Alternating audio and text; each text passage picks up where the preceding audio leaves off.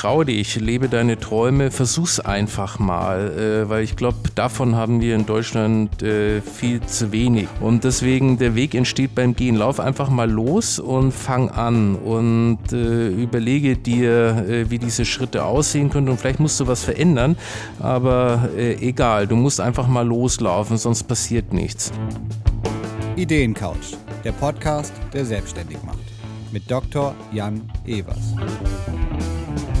Mein jetziger Gast, Karl Matthäus Schmidt, hat in den letzten 28 Jahren zwei Banken und ein Fintech gegründet, die die Welt der Geldanlage verbessern sollen und hat dreimal Erfolg gehabt. Mit Consors revolutionierte er in den 90er Jahren den Wertpapierhandel und hatte beim Verkauf 500.000 Kunden. Danach gründete er die Quirin Bank mit heute 60.000 Kunden und 6,5 Milliarden Euro Anlagekapital.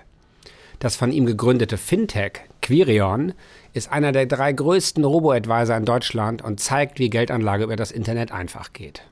Karl und ich nutzen diese drei Erfolgsgeschichten, um für euch rauszuarbeiten, wann vertraue ich meiner Idee und wann lieber nicht. Wieso größere Ideen Zeit brauchen, wieso es neben Geduld auch den Mut braucht, die Idee zu verändern, sie anzupassen und wieso es sogar schön ist, wenn der Erfolg mit der Zeit kommt und nicht zu früh. Und viele Insights zum Thema Geldanlage, da ist Karl echt Experte, gibt's auch. Zum Schluss fasst er nochmal zusammen, was er euch rät für eure Idee. Viel Freude damit und wenn es euch gefällt, freue ich mich über positive Bewertungen und das Abonnieren dieses Podcasts, damit mehr Menschen ihre Idee verbessern und erfolgreich in die Tat umsetzen. Auf geht's, viel Spaß dabei!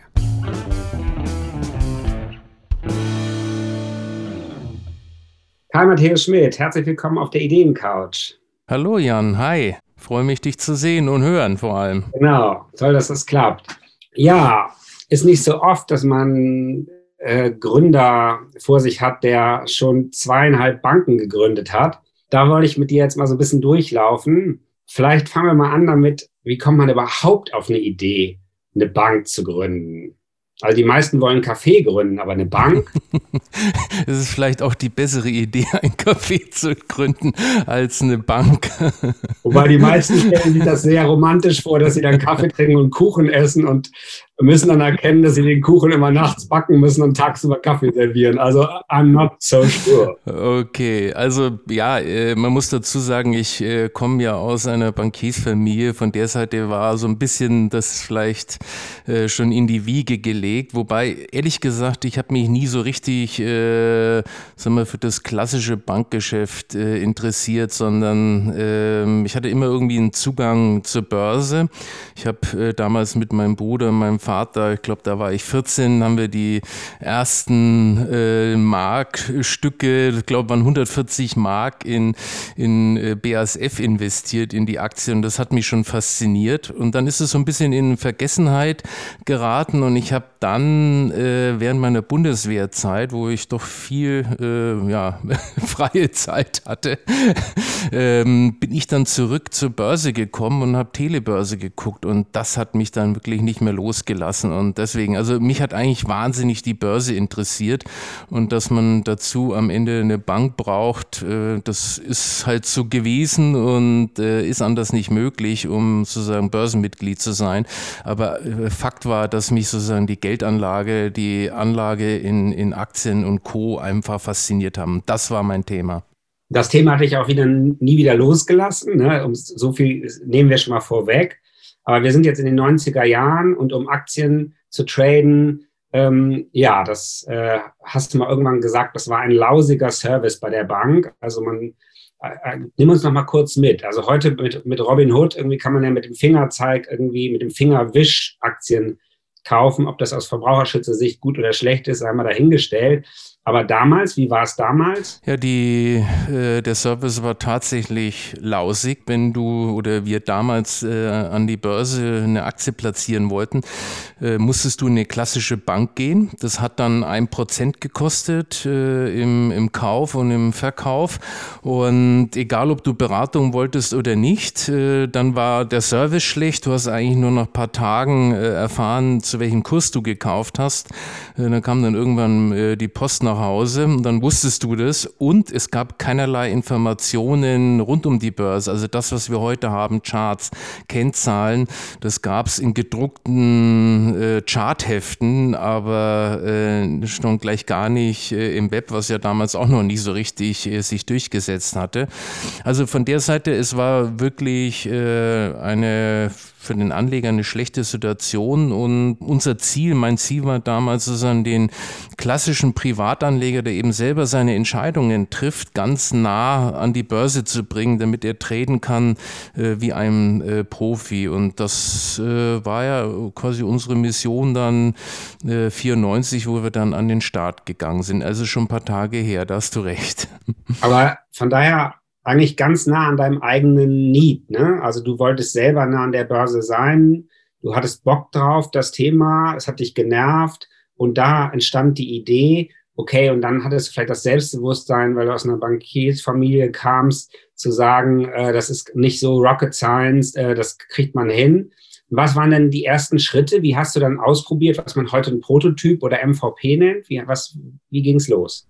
Ja, vielleicht nochmal auf deine Bemerkung zurückkommen. Ja, wir waren Studenten. Also ich habe das damals äh, mit meinem Partner Rainer Mauch äh, gegründet, den ich am Lehrstuhl für Börsenwesen dann an der Uni kennengelernt äh, habe. Und ich war in einem Börsenverein und da saßen wir wirklich nach unseren Sitzungen, wo wir über Analysen und andere Dinge gesprochen haben, über die Märkte, saßen wir zusammen, haben gesagt, das kann doch gar nicht sein, dass es äh, keine professionellen Partner gibt oder Bank gibt, die eben für Selbstentscheider äh, einen guten äh, Service bietet.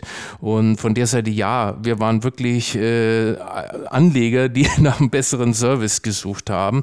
Und so fing ich dann eben an zu überlegen, wie, wie kann man das äh, letztendlich auch bewerkstelligen und so einen NVP-Prozess dann äh, starten. Und äh, für uns war das Entscheidende, wie kommt eine Order äh, vom Kunden an die Börse und schnell eben wieder zurück. Und ähm, das war gar nicht so einfach, weil äh, damals gab es zum Beispiel überhaupt keine Banken, die äh, voll elektronisch angebunden waren an die Börsen. Da gab es dann tatsächlich immer noch Händlerteams, die die Order entgegengenommen haben, platziert haben und ausgeführt haben, die Informationen wieder in die Systeme eingestellt haben. Und wir mussten dann quasi im elterlichen Institut erstmal äh, die äh, elektronische Anbindung äh, an Xetra schaffen, äh, was damals äh, tatsächlich jetzt ohne irgendwelche äh, anderen äh, oder ohne eine manuelle Schnittstelle äh, damals die erste Bank war, die das äh, gemacht hat. Und das war dann äh, für mich natürlich auch sehr aufregend, weil man konnte sich schon vorstellen, was ein Kunde will, aber wie der Prozess dann hinten abwicklungstechnisch läuft, war dann tatsächlich schon eine, eine große Herausforderung und um den haben wir uns gekümmert. Also es war eigentlich ein ganz einfaches Geschäftsmodell, sozusagen eine Order elektronisch in entgegennehmen und dann auch äh, elektronisch wieder ausführen und äh, letztendlich den Kunden Informationen geben. Und da wir das alles nicht so schnell bauen konnten, fingen wir tatsächlich an, das erstmal äh, per Fax dann zum Beispiel die Ausführungs den Kunden zur Verfügung stellen. Also wie er denn dann seine Aktie gekauft hat, das kam dann per Fax äh, zum Kunden. Wow, ja. Also du siehst schon, äh, das waren äh, ja andere Zeiten als heute. 90er Jahre, ja. Mhm. Gut, und ja, also wo habt ihr die ersten Kunden akquiriert? Wie habt ihr Werbung gemacht? Wie ging das los? Ja, das war äh, natürlich eine neue, neue Dienstleistung und äh, wir haben dann wirklich angefangen, äh, ganz klassisch äh, auch Anzeigen zu schalten in, in äh, Blättern wie Börse Online und anderen äh, sozusagen aktienlastigen Magazinen, um, um auf uns aufmerksam zu machen. Und das war dann schon lustig, wie dann die ersten Anrufe ankamen in unserem Callcenter. Wir waren dann zur Gründung fünf Leute und hingen alle am Telefon und haben alle diese Fragen beantwortet. Und das war schon äh, eine aufregende Zeit. Äh, äh, das, äh, da erinnere ich mich wirklich sehr gerne zurück. Ja, das Ganze hieß dann ja Consors, ne? Und ein paar Jahre später hattet ihr, glaube ich, 450.000 Kunden. Ja, die ersten Jahre waren durchaus eher ruhig, ähm, weil das ja wirklich ganz neu war. Äh, kein Mensch kannte diese Dienstleistung, dass sozusagen sich äh, ein, ein, ein Unternehmen rein auf die selbst entscheidenden Kunden, die selber wissen, was sie wollen, konzentrieren.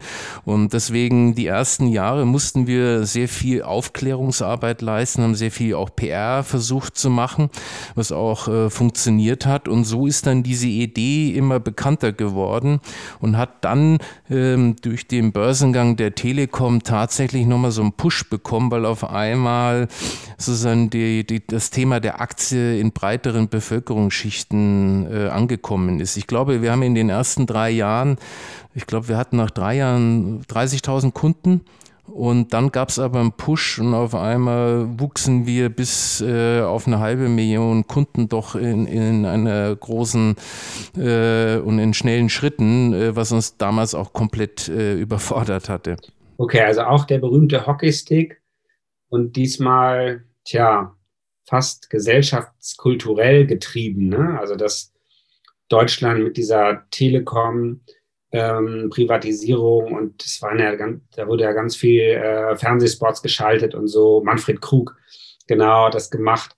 Das war ja tatsächlich ähm, von Groß und Klein und das, da, da, ihr wart sozusagen bereit dafür. Ihr hattet das äh, vorbereitet und das war eure Vorlage zum Wachsen. Genau, also wenn du so willst, ähm, sind wir vorher ordentlich gewachsen und dann äh, kam sozusagen diese, dieser Push, ähm, der, wenn du so willst, man auch nicht wirklich vorhersehen konnte, der uns dann ja, einfach ja. Äh, geholfen hat, nochmal in anderen äh, Schritten äh, zu wachsen. Also ich weiß noch, im ersten Quartal 99 haben wir mehr Kunden gewonnen Millionen als im ganzen Jahr zuvor. Mhm. Und ähm, was uns auch wirklich unter Riesenprobleme äh, gestellt haben, äh, äh, diese Konten allein zu eröffnen und das alles richtig zu machen, die Systeme äh, so zu äh, bauen, dass sie eben auch diese vielen Orders entgegennehmen konnten. Und das war für uns schon eine riesengroße Herausforderung, da, da, da auch mitzuwachsen, wenn du am Anfang Entscheidungen über 5000 Euro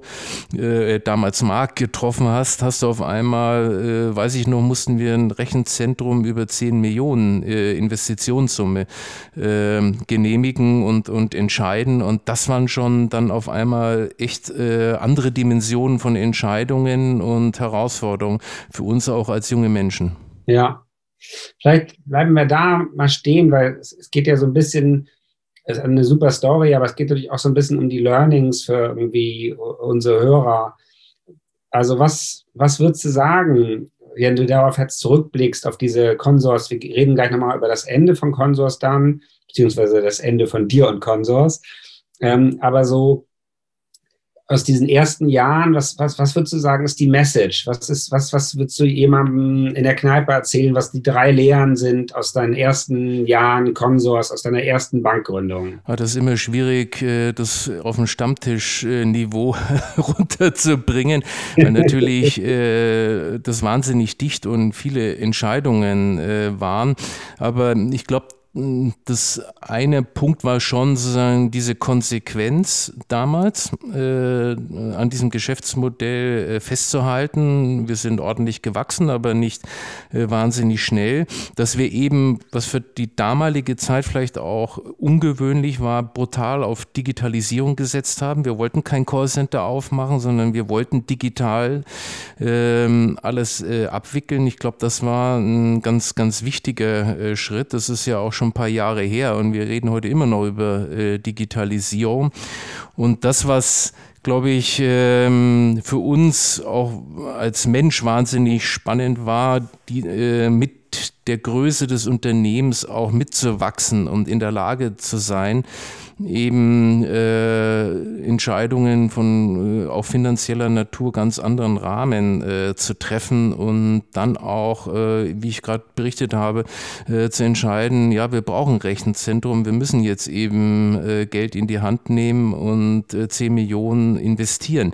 Und da mitzukommen und diese Entscheidungen zu treffen, das war schon auch für uns als äh, Menschen eine große Herausforderung und sehr spannend. Und Wie hast du das geschafft? Also da erinnerst du dich dann noch dran an die Situation, wo, wo es von dir jetzt mit abhängt, diese Investitionsentscheidungen zu treffen. Ja, was ich festgestellt habe, auch im Umfeld, dass äh, manche nicht damit wachsen konnte und eben nicht den Mut hatte, dann äh, schnelle Entscheidungen zu treffen. Und ich glaube, äh, in dieser Drucksituation, wie wir damals waren, wachsen zu müssen, Serviceprobleme zu haben, war eben, äh, musste man Mut haben, auch größere Entscheidungen zu treffen.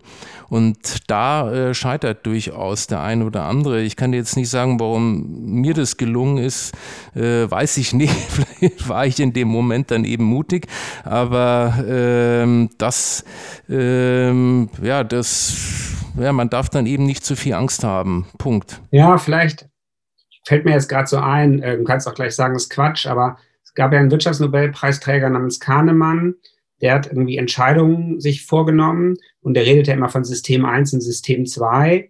Und das eine System, in dem sind wir unglaublich schnell, da verarbeiten wir, ich glaube, eine Million Informationen gleichzeitig. Also zum Beispiel, wenn man jeden Tag Fahrrad fährt, dann ist man nach ein paar Jahren Fahrradfahren, ist man fähig, man hat sozusagen fast einen siebten Sinn. Ne? Und das, was wir Bauchgefühl nennen und so. Und im, im anderen System sind wir viel langsamer. Da können wir, ich glaube, die Zahl war 40 Informationen gleichzeitig verarbeiten, also ein Bruchteil. So, und da, wo man in seiner Stärke ist, wo man Erfahrungen hat, wo man vielleicht sich wohlfühlt und so, und das war ja vielleicht dann bei dir. Ne? Du hast ja vielleicht ja mit der Muttermilch das Thema schon aufgesogen, dann seit dem 14. Lebensjahr damit dann auch schon damals vielleicht zehn Jahre oder so getradet.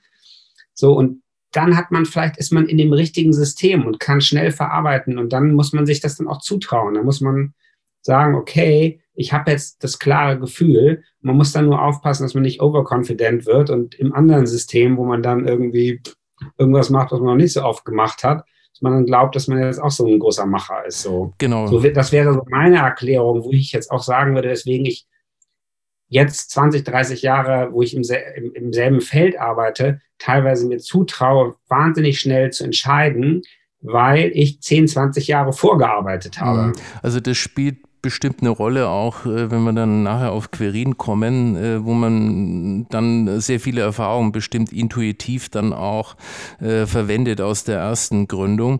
Ähm, du hast schon recht, in dem emotionalen System, glaube ich, wie Kahnemann es nennt, da entscheidet man schneller. Aber irgendwo so ein bisschen dieses, diesen unternehmerischen Mut zu haben, da muss man dann eben auch bereit sein, ein paar Sachen auszublenden und äh, Entscheidungen äh, zu treffen und, und nicht nur äh, die Risiken im Kopf haben. Und dazu gehört schon äh, natürlich vielleicht auch ein Jugend, jugendlicher Enthusiasmus für eine Idee, äh, aber es gehört wahrscheinlich schon auch irgendwo so ein, so ein Stück weit äh, eine Charaktereigenschaft dazu, die es einem möglich macht. Ich hoffe ja sehr, dass man, wenn man im Leben sehr offen bleibt, dass man den Enthusiasmus für eine Idee nicht verliert. naja, äh, ich bin ja jetzt heute auch schon ein bisschen älter. Klar, äh, äh, man hat natürlich viele Lebenserfahrungen, die dann schon einen äh, vielleicht äh, von mancher Juhu-Entscheidung ein wenig okay. Äh, bremsen. Aber äh, ja, das ist dann, also wenn du so willst, die ganzen Lebenserfahrungen, die sich dann doch irgendwo auch in deinen Kopf einbrennen. Ja, kommen wir gleich nochmal zu, was Juhu-Entscheidung. Okay, vielleicht ganz kurz, Consors ähm, wurde dann verkauft. Das war, war das ein Notverkauf auf eine Art, könnte man sagen, ne? weil das elterliche Bankinstitut, die Schmidt Bank, ein ganz renommiertes, großes Bankinstitut in Süddeutschland, in Norddeutschland kennen wir es nicht so, ähm, eine Schieflage kam ähm, und besaß halt einen großen Anteil von Consors und deswegen musste das quasi liquidiert werden, damit irgendwie diese Assets irgendwie dann auch ähm, die Schieflage bereinigen konnten. Ist das so richtig beschrieben? Ja, das ist äh, richtig beschrieben. Also die Schmidtbank ist tatsächlich äh, in Schieflage geraten. Äh, einfach ein schwieriges Kreditbuch in Nordostbayern, äh, Sachsen und Thüringen und wurde dann quasi aufgefangen und äh, wie du richtig gesagt hast, äh, Consors, also sprich ich, wurde äh, verkauft und das war für mich schon ein Lebenseinschnitt, weil wenn du so willst, das elterliche Institut äh, abhanden gekommen war und ich mich auf einmal in einem äh, Großkonzern, in dem Fall der BNP Paribas, äh, wiedergefunden habe. Ähm, ja, und da musste ich dann für mich dann schon auch entscheiden, äh, was tue ich und, und wer bin ich und wohin gehöre ich. Und äh, von der Seite her war das äh, mit Sicherheit jetzt äh, für mich eine, ja, freundlich gesagt, eine anstrengende, aber auch ja eigentlich auch eine schwierige Zeit, sozusagen seinen, seinen Weg dann zu finden, wozu man eigentlich Lust hat. Aber wie ich vorhin schon gesagt habe, das Thema äh, Börse, Geldanlage, sozusagen die, äh, dass die Menschen besser ihr Geld anlegen, das hat mich eben bei Consus fasziniert und das hat mich aber dann auch in dieser schwierigen Phase immer noch fasziniert und deswegen habe ich dann beschlossen, eben auch in der Branche und in, in dem Segment äh, zu bleiben und eben nicht was ganz anderes zu machen, äh, worüber ich natürlich schon auch nachgedacht hatte. Genau. Dann hast du die Quirin Bank gegründet. Ähm, vielleicht gehen wir da mal einmal durchs Geschäftsmodell. Also die hieß ja viele Jahre eine Honorarbank. Heute habt ihr das Honorarbank so ähm, ein bisschen weiter nach hinten gezogen und heißt Privatbank, aber auf Honorarberatungsbasis. Was war das? Wieso musste es euch geben?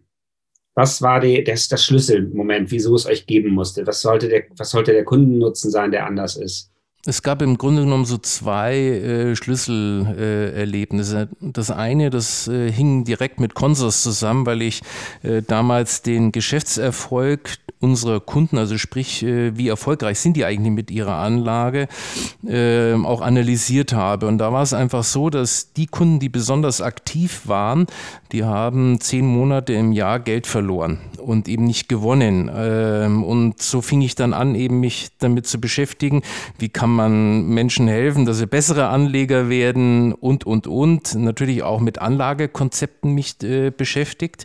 Und das zweite auslösende Element war, dass ich immer wieder so als äh, Banker gefragt worden bin von mm, Menschen in meinem Umfeld, na, zu welcher Bank soll ich gehen, wer kann mich eigentlich äh, ordentlich beraten, wer hilft mir da wirklich. Und aus diesen zwei Themen ist mir dann eigentlich klar geworden, dass äh, A, eine gute äh, Beratung, die wirklich hilft, äh, ja, einen Markt hat und B, wenn man das macht, äh, und dazu habe ich dann aber übrigens auch länger gebraucht, diesen Mut aufzubringen, dass man das eben komplett provisionsfrei tätigt. Denn heute funktioniert eben die Beratung äh, im Wesentlichen übrigens bis heute noch, ähm, dass die Banken eben Provisionen sowohl vom Anleger, aber auch von den Produktherstellern äh, verdienen und damit eben eigentlich nie objektiv und äh, im Sinne der Kunden beraten können. Und äh, unsere Idee war eben, wenn ich dann schon dem Kunden helfe, ein besserer Anleger zu werden, dann lass uns das auch so konsequent machen, dass wir ausschließlich von ihm bezahlt werden, wie wir das eben auch vom, vom Rechtsanwalt oder vom Steuerberater kennen, den ich ja auch als Kunde äh, ausschließlich entlohne. Und das eben auf äh, die Finanz- oder auf die Anlageberatung umzusetzen, das ist die Idee der Quirin und so sind wir dann äh, gestartet. Ja. Karl, wir haben uns ja damals 2007 über ein Expertengespräch kennengelernt. Es war eine wissenschaftliche Untersuchung fürs Verbraucherschutzministerium. Meine Firma hat damals viel Politikberatung mit Hilfe von solchen Studien gemacht. Und zusammen mit Marco Habschick und Ulrich Krüger untersuchten wir so ungefähr ein Jahr lang ähm, das Thema Qualität in der Finanzvermittlung oder weniger abstrakt gesagt, wie können wir durch schlechte Beratung Schäden verhindern? Vermögensschäden von mehreren Milliarden Euro im Jahr haben wir damals ähm, errechnet und auch interessante Quellen dafür gefunden, vor allem durch, ähm, ja, dadurch, dass irgendwie langfristige Verträge abgeschlossen werden und dann ähm, irgendwann gekündigt mit Verlust. Das haben wir leider bis heute das Thema, kommen wir vielleicht nachher nochmal zu. Ja, und ähm, wir haben dann mit Mikroanalysen gearbeitet, 50, 60 Phänomene ähm, untersucht, so auch das Phänomen Honorarberatung. Da gab es schon spannende Sachen in den USA und Großbritannien. Aber ihr als frisch gegründete Bank, Quirin Bank, war dann eben für uns die erste Honorarberatungsbank. Wir haben dazu gesprochen. Das war irgendwie auch, hat mich äh, wirklich weitergebracht, war für uns ein Aha-Erlebnis. Und da haben wir dann auch einiges draus gemacht. Die Studie ist dann ja richtig äh, groß geworden. Du erinnerst dich vielleicht. Die Lehman-Pleite kam dann ja, vorher lag die eigentlich so ein bisschen rum, aber dann hat das Ministerium sie veröffentlicht und ähm, es gab unglaublich viel ähm, Traffic, würde man heute sagen, aber auch so klassisch Tagesschau, Tagesthemen und mehrere Gesetzesinitiativen, äh, Gesetzesvorschläge, die wir gemacht haben, kamen dann tatsächlich rum. Also waren spannend für mich mal zu sehen, wie so ein Timing, mit dem man gar nichts zu tun hat, auf einmal eine Sache groß macht, die sonst vielleicht in der Schublade verschwunden wäre. War das Timing für euch auch gut? Also eigentlich das Vertrauen in die traditionelle Bankenwelt wurde ja gebrochen damals und ihr wart doch das neue Geschäftsmodell, das neue Geschäftsmodell Honorarberatungsbank. Wie lief das dann für euch? Ja, das hört sich erstmal gut an, äh, ist aber äh, in der Realität, äh, weiß ich nicht, ob das für uns wirklich ein Vorteil gewesen ist. Das war äh, tatsächlich so, dass die Lehman-Krise äh, auch für uns erstmal schwierig war. Äh, wir hatten zwar eigentlich das, die Antwort, wie du richtig formuliert hast, aber es hat dazu geführt, dass äh, Kunden erstmal Angst bekommen haben. Die wollten gar nicht mehr Geld anlegen und äh, sind dem Kapitalmarkt ferngeblieben. Und von der Seite, ich erinnere mich sehr gut, mussten wir damals, wo wir quasi gerade in der Hauptinvestitionsphase waren, wir haben Berater eingestellt, wir haben Standorte auf aufgemacht. Gefühlt haben wir ein halbes Jahr lang keinen Kunden gewonnen. Das ist vielleicht nicht mehr richtig, aber äh, es war für uns auch ein Schock, sodass wir damals äh, sogar auch Kosten rausnehmen wollten um, und mussten, um äh, letztendlich äh, zu überleben. Und äh, obwohl wir eigentlich die richtige Antwort hatten auf diese ja. Krise. Also von der Seite war die äh, Erfahrung da eben ganz anders als in der Konsorszeit, wo es uns geholfen hat, hat es uns dort eigentlich nicht geholfen, äh, sondern war auch eine Belastung äh, für uns. Und also die Verunsicherung war so groß in der Geldanlage, ja. dass erstmal alle entschieden haben, gar nichts mehr zu machen, ja. statt nach einer neuen Lösung zu suchen. So ist es. Und äh, von der Seite nicht vergleichbar. Aber äh, wir haben uns da durchgekämpft und das ist vielleicht auch ein gutes Beispiel, dass man in, in, in solchen Phasen dann auch mal bereit sein muss, auch wenn man richtig liegt, äh, Korrekturen vorzunehmen. Und äh, in unserem Fall haben wir einfach Kosten rausgenommen. Wir haben damals auch äh, uns von ein paar Mitarbeitern trennen müssen äh, was wirklich schmerzhaft war. Aber es ging dann eben darum, auch diese schwierige Phase äh, zu überstehen und äh, letztendlich wieder bereit zu sein, wenn äh, die Entspannung an den Märkten da ist und die Kunden eben äh, wieder bereit sind, auch Geld anzulegen. Hm. Wie lange hat es gedauert? Ja, gefühlt äh, war es wirklich ein halbes Jahr lang äh, wenig los und äh, ja, also die Verunsicherung, würde ich mal sagen, lief schon so zwischen 12 und 24 Monaten. Also das war nicht so ganz ohne. Was uns damals schon ein bisschen geholfen hat, äh, war die gute Erfahrung der bestehenden Kunden auch mit unserem Anlagekonzept und drum und dran, sodass wir über Empfehlungen äh, und äh, ja, über Empfehlungen einfach weiter wachsen konnten. Ja, für mich war das auch so. Nach unserem Experteninterview 2007 fand ich das so klar von der Theorie her schon und fand die Antwort auch, äh, die Lösung auch richtig, dass ich da auch Kunde bei euch geworden bin und das auch bis heute bin. Aber es ist, es ist ein hartes, bis heute, glaube ich, ein Schwarzbrot-Thema, ne? ja, so möchte ich das nicht sagen. Immerhin betreuen wir jetzt in der Gruppe über 60.000 Kunden und haben von null äh, 6,5 Milliarden aufgebaut äh, an Kundenvermögen. Äh, da sind wir schon auch stolz, äh, keine Frage. Äh, aber ähm, du hast schon recht, das ist komplett neu äh, und unbekannt und äh, nicht gelernt, dass sozusagen mein Bankberater, wenn du so willst, eine Entlohnung bekommt, so wie mein äh, Steuerberater. Und äh, deshalb äh, ist es tatsächlich ein Stück weit erklärungsbedürftig. Man muss dazu sagen, vielleicht für die Hörer, wir verrechnen ja keine Stunden, auch wenn das Honorar sich immer so danach anhört, sondern in der Regel werden wir in Prozent äh, vom Vermögen bezahlt. Äh, also sprich, äh, wir bekommen eben pro Jahr äh, dann eine prozentuale Entlohnung in Höhe des jeweiligen Vermögens. Und das ist eben beileibe nicht ein Stundensatz, weil das tatsächlich viel zu komplex ist. Aber trotz alledem ist es eine große Veränderung im Markt zu verstehen, dass ich meine Bankberater bezahle und da darf man vielleicht nicht zu äh, euphorisch sein. Äh, solche äh, Verhaltensveränderungen, die tief verankert sind in der Bevölkerung, das dauert eben. Und wir haben auch gelernt, dass es gar nicht so viel Sinn macht, nur auf diesem Thema äh, zu argumentieren, sondern dass es Sinn macht, äh, einfach auch den Anlageerfolg, also sprich das, äh, das was am Ende rauskommt, äh, dem Kunden ähm, zu erzählen. Und äh, wir wachsen heute nach wie vor mit knapp 50 Prozent über Empfehlungen. Und das ist eigentlich das, was ähm, am einfachsten ist. Mhm.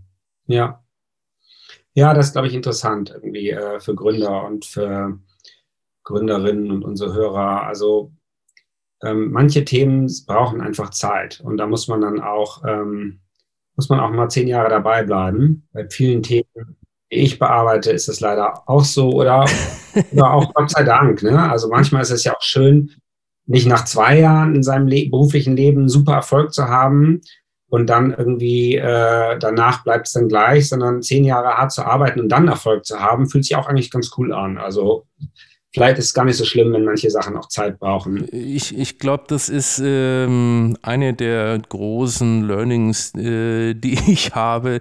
Äh, ich weiß nicht, wie viele äh, Businesspläne ich gemalt habe. Es kommt dann irgendwie doch meistens anders.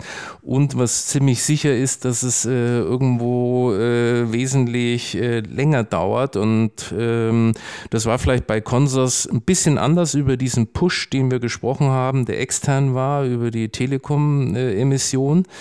Ähm, aber das ist genauso bei ähm, Quirin ist es so und vermutlich vielleicht auch bei Quirion. Aber wenn ich jetzt in dem Umfeld von äh, Consors, was wir noch andere unternehmerische Aktivitäten äh, hatten, ähm, kann ich dir sagen, ja, auch dort sind Dinge, die einfach über 20 Jahre konsequent verfolgt wurden, die dann äh, zu einer gigantischen Größe äh, herangereift sind.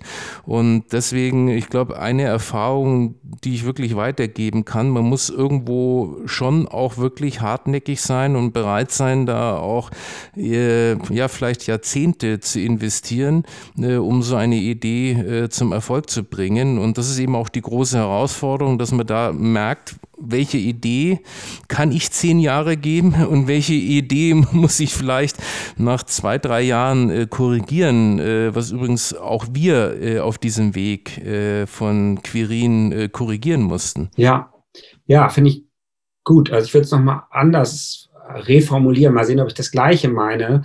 Also wenn ihr was Größeres vorhabt, dann geht man davon aus, es kann 10, 20 Jahre dauern und überlegt euch, ob das euch wirklich so wichtig ist und ob euer Enthusiasmus reicht, dann auch zehn Jahre zu gehen.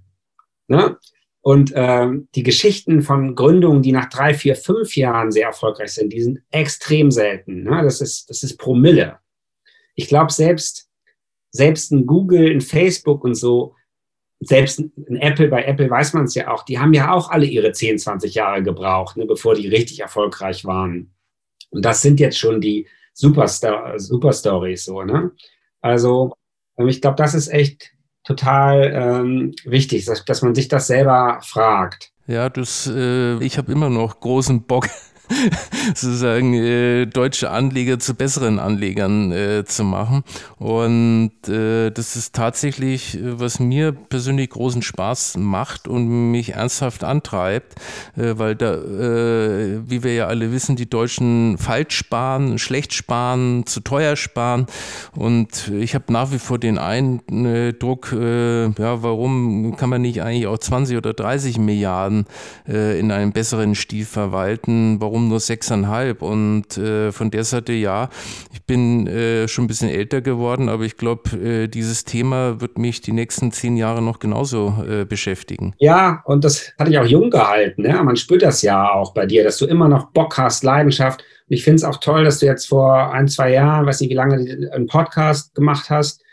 Ähm, sag nochmal, wie der heißt, besser anlegen? Klug anlegen. Klug anlegen, genau. Und da versuchst du ja auch so dieses, dieses Spagat zu machen, dass du Basic-Sachen erklärst, sehr viele verstehen es und nehmen es dir auch ab. Also du kriegst das rüber, weil man auch merkt, dass dir wirklich ein Anliegen ist. Ja, das ist äh, tatsächlich, wenn ich das kurz sagen darf, aufwendig. Wir haben jetzt mittlerweile über 100 Folgen aufgenommen und wie du richtig sagst, äh, mir geht es darum, äh, da muss nicht jeder Kunde von Quirion und Quirin werden, sondern uns geht's, mir geht es schon wirklich darum, irgendwo für mehr Bildung äh, zu sorgen bei der Kapitalanlage. Das ist nämlich gar nicht so kompliziert, äh, wie viele äh, denken. Und ähm, von der Seite, wenn dann mehr Menschen sozusagen äh, sich dem Kapitalmarkt dadurch nähern, dann freue ich mich. Ja, genau. Und ähm, ich würde das auch sagen, umso mehr Ahnung man hat, umso einfacher wird es auf eine Art. Ne? Ähm, man kann dann reduzieren und die häufigste Frage ist, wenn man mit Deutschen über Aktien redet, ist ja immer so, ich habe nicht so viel Zeit. Und dann sage ich immer, ja, ich auch nicht. Ich gucke da einmal im Monat rein, vielleicht sogar nur alle drei Monate. Umso weniger man reinguckt, umso besser. Ne? Also das ist, so, so, da gibt's ja so wirklich so fundamentale Fehleinschätzungen, die Leute dazu bringen, keine Aktien zu haben. Ich weiß nicht, du weißt es besser, fünf bis zehn Prozent der Deutschen haben, glaube ich, Aktien, ne? Na, wir, nee, es ist ein bisschen gestiegen. Äh, wir haben jetzt zwölfeinhalb äh, Millionen Aktionäre in Deutschland. Aber wenn du das vergleichst jetzt zum Beispiel mit einer Schweiz, äh, die eine Quote von 50 Prozent der Bevölkerung haben, die Aktien haben und die uns jetzt sagen wir mal mentalitätsmäßig, glaube ich, nicht allzu fern sind, dann siehst du schon, was ein ungeheuer ungeheures Potenzial äh, wir haben. Und wenn du jetzt noch dran denkst, wie viel Milliarden äh, auf äh, Konten rumliegen, die entweder negativ verzinst sind oder unverzinst, dann kannst du dir auch äh, vorstellen, wie viel Milliarden Volksvermögen wir eigentlich äh, nicht ausschöpfen, äh, indem wir falsch sparen. Und das sind wirklich Zahlen, die sind gigantisch, ja. wenn du dir die im Detail ja. anschaust. Ja, also, liebe Hörer, lasst euch da nicht entmutigen. Hört mal in Karls Klug anlegen Podcast und dann äh, macht einfach was. Also einfach einen weltweiten EFT mit dem hohen Aktienanteil und nicht mehr reingucken und gut ist. um es mal so ganz genau. einfach zu machen. genau, da gibt es auch eine Folge Do It Yourself. Do It Yourself, ja. Auch ein spannender Trend. Okay, und dann hattest du immer noch keine Ruhe, Karl. Hattest du immer noch Ideen. Also du hast jetzt schon die zweite Bank gegründet, die läuft jetzt, äh, läuft gut. Und dann hast du irgendwann angefangen zu sagen, Mensch, ähm, ich will noch was anderes. In der Zeit haben wir auch ein bisschen zusammengearbeitet, haben irgendwie versucht, ich glaube, damals gab es das Wort Fintech noch gar nicht, aber wir wollten Fintech äh, bauen. Ähm, Everson Jung, also wir haben heute Everest, unser Ansatz war so, wie können wir diese Education über digitale Plattformen machen, so dass dann die Entscheidungen und das Know-how äh, gemeinsam gehen. So, das war so unser Ansatz dabei. Äh, das fandst du auch spannend. Haben wir irgendwie eine ganze Reihe von Tagen zusammengesessen, gearbeitet. Und dann hast du doch ein bisschen was anderes gemacht. Und das fände ich nochmal spannend in der Rückschau. So, aus den vielen Ideen, die du wahrscheinlich immer hast, wie schaffst du es dann, die zu entscheiden, die du dann machst? Ja, das ist natürlich äh, schwierig, das äh, irgendwie auf den Punkt zu bringen.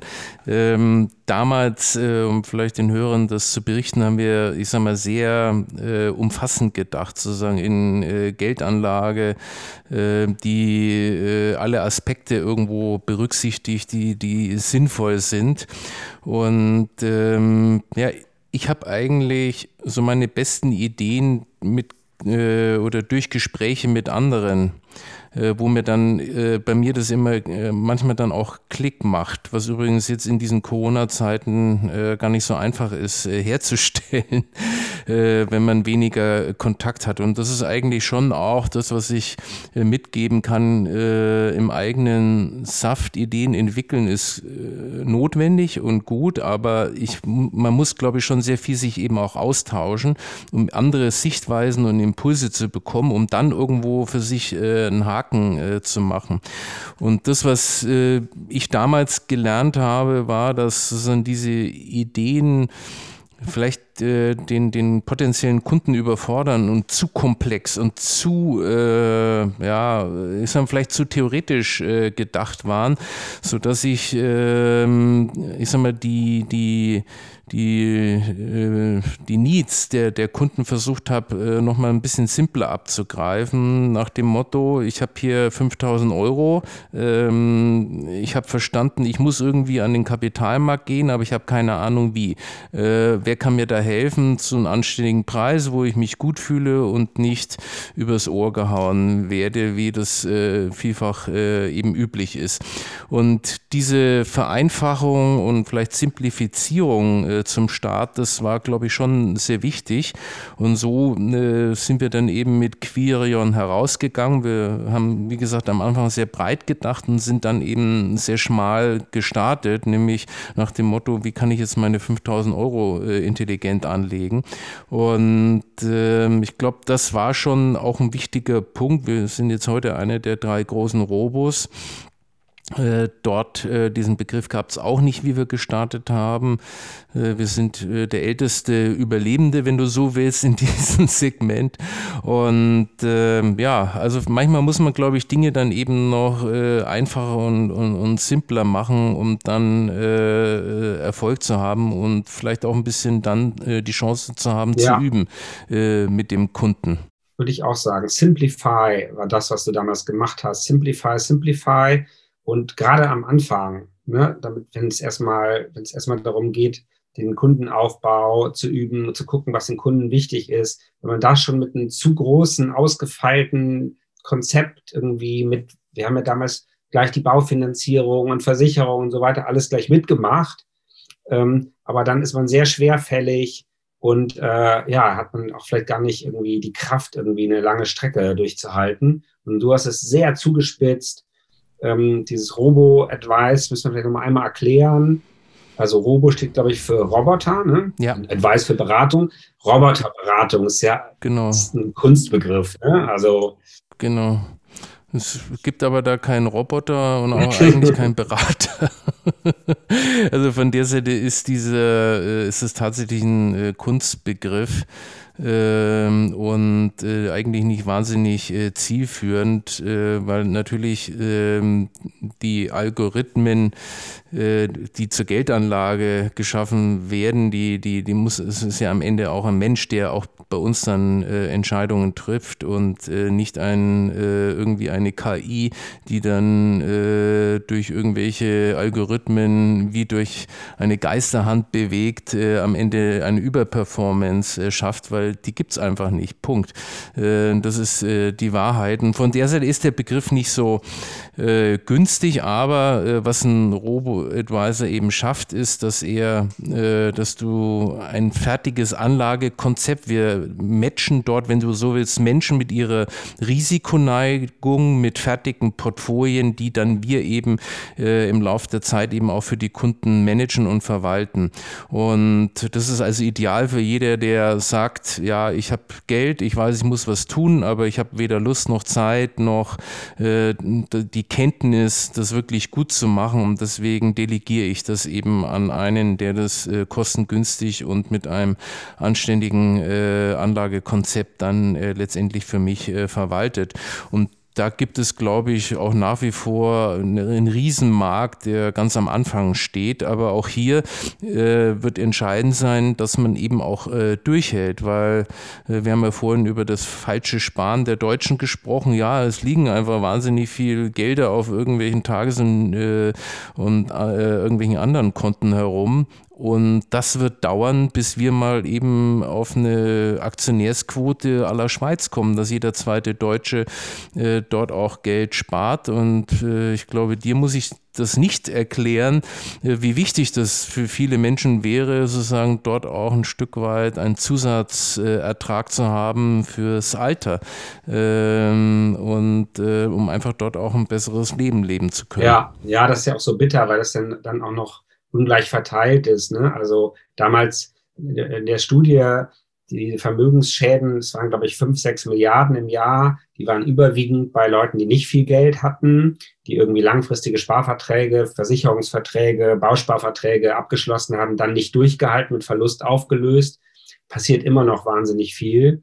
Während einfach ein Aktiensparplan, wenn man dann in schlechten Zeiten kann man den mal runterfahren oder aussetzen, dann ist da keiner, der einmal irgendwie abzockt irgendwie. Ne? Und das ist leider ja immer noch so, dass irgendwie umso reicher die Leute sind, die Chance besser, dass sie irgendwie gut beraten sind und ähm, ja, und nicht irgendwie Leute sie abzocken. Das ist äh, für mich als sehr gerechtigkeitsidealistischen Typ ist das wirklich schwer auszuhalten. Es äh, hat sich ein bisschen gebessert, würde ich sagen. Ähm, auch, ich würde auch sagen, dass ein äh, paar Gesetzeskorrekturen äh, das ein bisschen verbessert haben, aber lange nicht so, wie wir uns das erhofft haben. Naja, es gibt äh, aus meiner Sicht da noch viel zu tun. Also gerade wenn du jetzt mal die private Altersvorsorge anschaust, ist ja nach wie vor sozusagen das Versicherungssparen steuerlich privilegiert.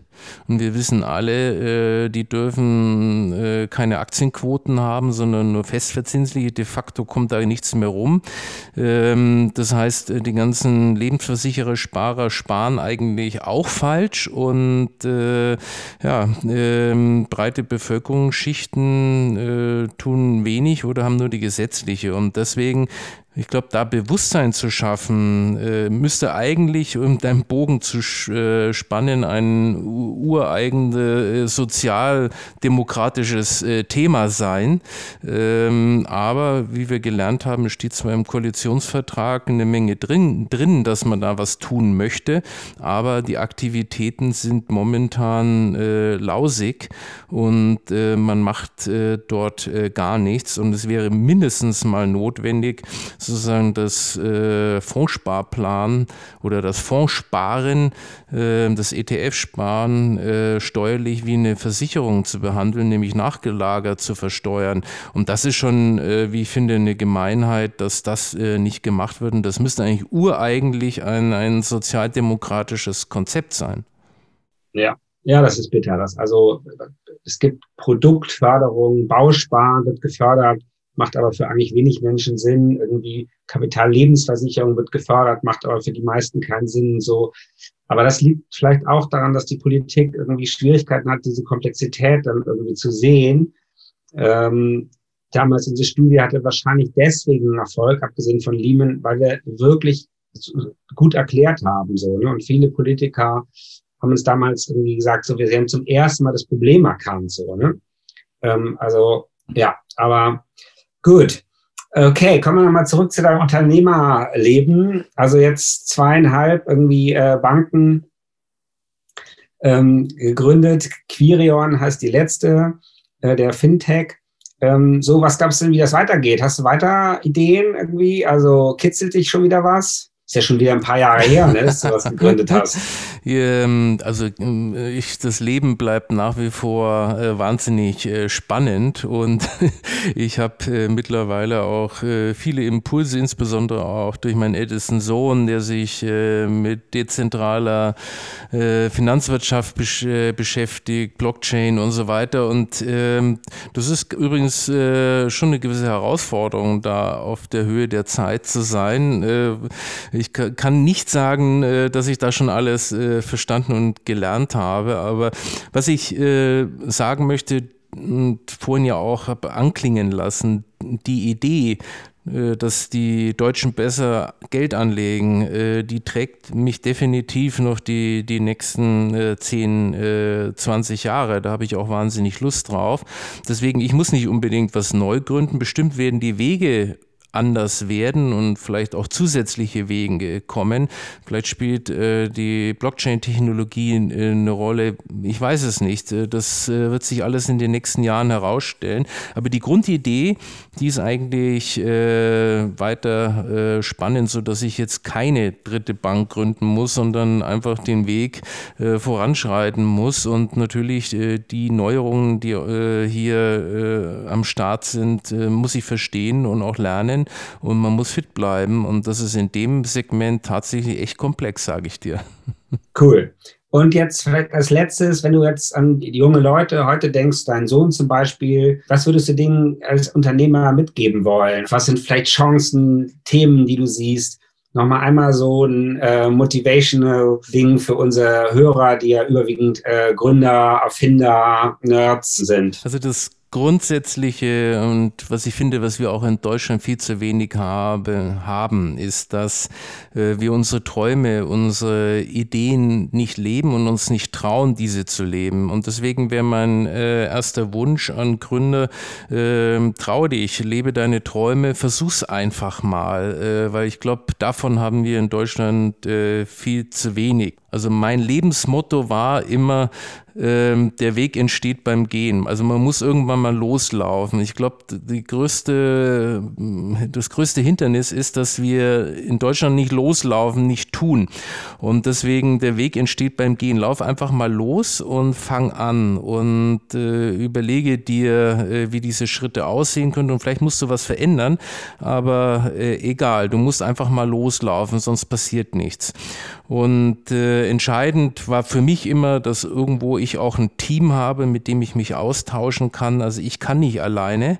Äh, ich glaube, die besten Ideen entstehen in einem Team und da muss man sich eben Menschen suchen. Da sind äh, auch vielleicht in verschiedenen Phasen des Unternehmens unterschiedliche Menschen, äh, die einen begleiten. Also man braucht ein Team ich persönlich habe immer, bin immer gut damit gefahren, äh, vom Kunden her zu denken.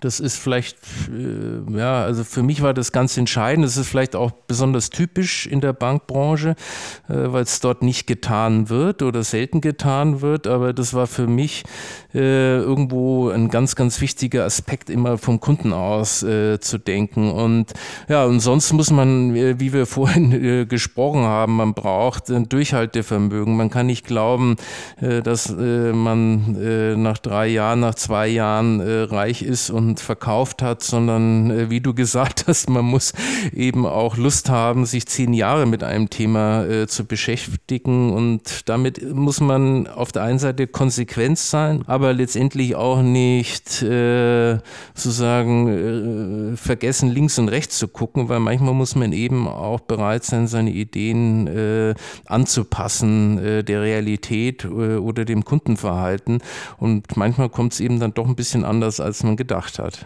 Cool, super, das war doch toll. Kann ich nur unterschreiben. Ich glaube sogar, dass diese Exit-Orientierung, die wir jetzt häufig haben, dass die Leute dann hoffen, dass sie nach zwei, drei, vier Jahren äh, das äh, schon so erfolgreich ist, dass sie verkaufen oder so, das macht die auch nicht glücklich. Also die Leute, mit denen man spricht, die verkauft haben, das ist auch nicht so schön. Also dann lieber wie wir viele Jahre äh, weitergehen, anpassen, verbessern und merken, dass es immer besser läuft.